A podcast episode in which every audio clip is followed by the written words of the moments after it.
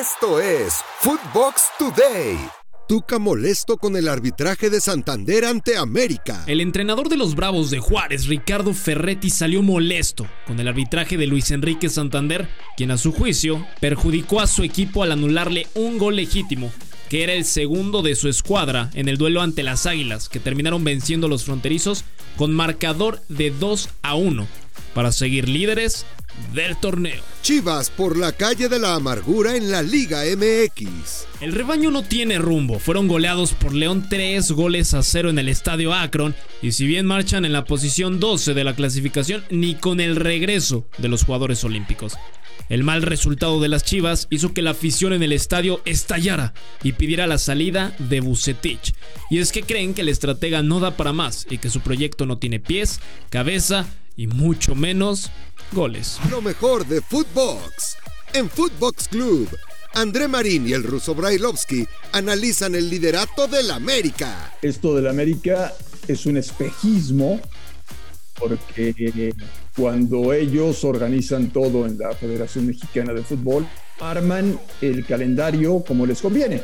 Y en las primeras fechas se ponen a jugar contra los equipos más débiles del torneo. De esa manera, señor Brailovsky, están en la cima del campeonato mexicano de primera división. En Footbox Femenil, Marion Reimers platicó uno a uno con Nelly Simón, directora deportiva de Chivas. ¿Cuál es la meta a mediano y a largo plazo? Más bien, dime, a corto, mediano y largo plazo de, esta nueva estructura. Eh, de, futbolísticamente hablando desde chiquitas y que se vayan preparando. Entonces, ese es el primer eh, objetivo a corto plazo, empezarlas a preparar, pulir a los equipos. Después, pues obviamente que el, que el equipo sub-17, que además ya hemos subido a seis jugadoras a nuestro equipo, ya nada más nos faltan de, de debutar a dos. Cruz Azul pierde en el último minuto.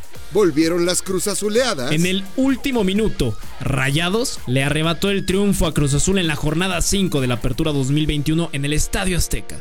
Un gol de José Alvarado fue la manera en la que la máquina dejó escapar su segundo triunfo consecutivo.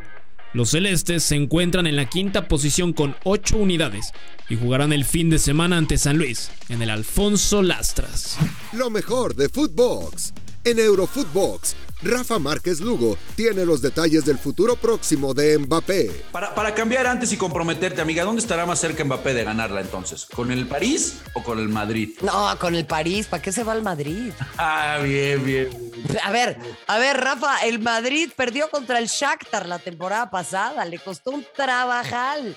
El Barra Brava, Juan Carlos Ibarrarán, platicó con el parejita López, que le mandó este mensaje a los galácticos. Pues es que yo creo que es normal, ¿no? O sea, pues están en su casa, quieren, pues pensaban que a lo mejor que pues, nos iban a ganar fácil, porque la gente allá nos veía y pues decían, ¿a poco ustedes van a jugar? No, no, o sea, el sábado van a jugar ustedes y no daban un peso por nosotros, pero pues, ahí les demostramos que, que no importa, o sea, el físico, no importa este, que quiénes éramos, sino que pues las ganas y la lucha, pues.